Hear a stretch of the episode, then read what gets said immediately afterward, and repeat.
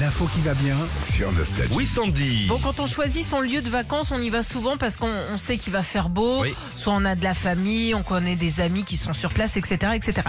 Et puis en a d'autres bah, qui les organisent comme des tubes nostalgie. Alors je vous explique. Cet été, il y a Julien qui est parti de Borne en Ardèche. Il a ensuite euh, passé quelques jours dans le village de Toubize au sud de Toulouse. Après, il est remonté à Eul en Belgique pour finir à Lève en Saône-et-Loire. Et du coup, bah, cet été, il a fait Born to Be Alive. qu'il est con. Ah, c'est Non, vachement mais bien. C'est génial. Et il y en a un autre aussi comme ça, il s'appelle Arnaud. Euh, dans le gars, qui a fait ses vacances en clin d'œil à Sting et Police, lui, il est parti du petit village de Rogue pour aller à Sannes dans le Vaucluse. Mais Ouais. Il y en a qui ont de l'humour quand même. hein. oui. Ah, J'adore. ou du temps, hein.